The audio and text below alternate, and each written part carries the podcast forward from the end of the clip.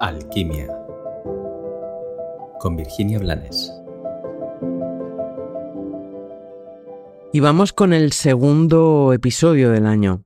Como te decía en el episodio anterior, esta semana quiero centrarme en cosas que considero que pueden ser muy útiles para vivir el mejor 2024 que, que merecemos y podemos vivir.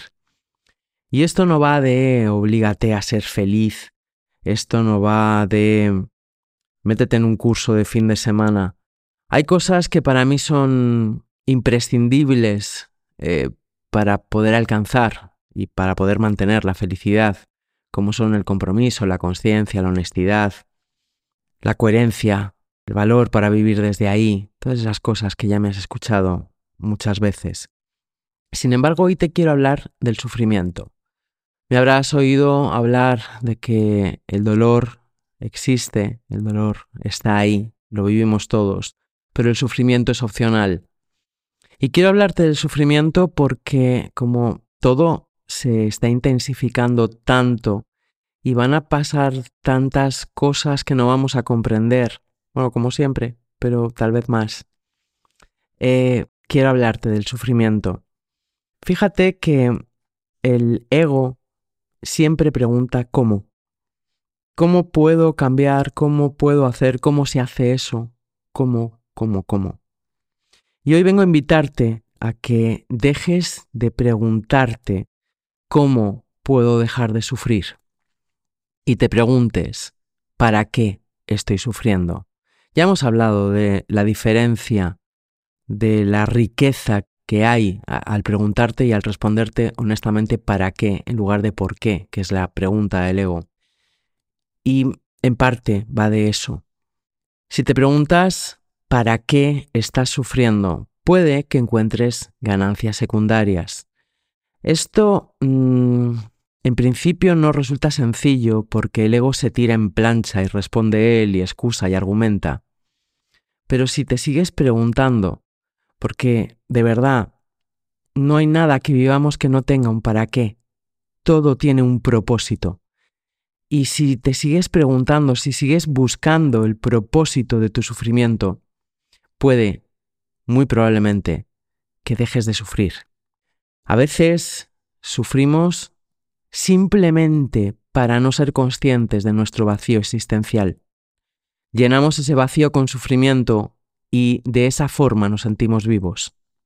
A veces sufrimos simplemente porque no hemos educado a nuestra mente y nuestro foco se cierne sobre un problema, sobre algo que desearíamos que fuera de otra manera. Y al enfocarnos solo en eso que no es como nuestro ego quiere, o en eso que no comprendemos, o en eso que nos resulta injusto, dejamos de percibir todo lo que sí está bien. Y así, al dejar de percibirlo, perdemos un punto de apoyo que es el que nos permitiría volver a nuestro centro. Según los toltecas, nuestro cuerpo, bueno, según los, toltecas y según mi experiencia, nuestro cuerpo em, está eh, hecho por hilos de luz nuestro cuerpo, nuestro aura, nuestros cuerpos sutiles. A veces en esos hilos de luz se crean nudos y esos nudos obstruyen nuestro entendimiento. Esos nudos son los que generan porque no te das cuenta por ignorancia, por falta de educación mental y emocional. Esos nudos son los que te llevan a perder de vista la realidad y a enredarte y a revolcarte en algo que no está bien y que te genera realmente mucho sufrimiento. Fíjate que hasta en, casos como que alguien me esté mm, agrediendo, el que me está haciendo daño no es el otro.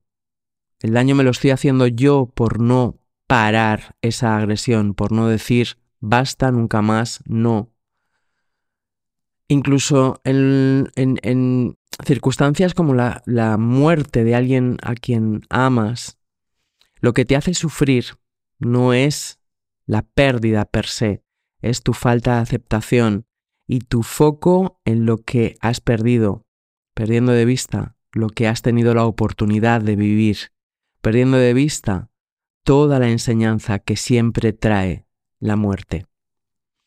Por eso hoy te invito, si es tu caso o si llega a serlo en algún momento, a que no te preguntes cómo puedes cambiar una circunstancia, sino a que reflexiones el para qué estás sufriendo utilizando como excusa esa circunstancia. Como siempre, confío en que esta información, esta reflexión te sirva. Te invito a que la compartas con las personas que creas que puedan recibirla bien. Y aprovecho para recordarte que tienes eh, disponible un curso para educar y para serenar tu mente on demand en mi página web, donde te comparto todas las cosas que yo he practicado y practico desde que tenía 18 años y que me permiten mantener la coherencia, la cordura y la serenidad mental, sin malos pensamientos y sin obsesiones. Y como siempre, ya lo sabes, te deseo un maravilloso y bendecido día. Gracias por estar aquí.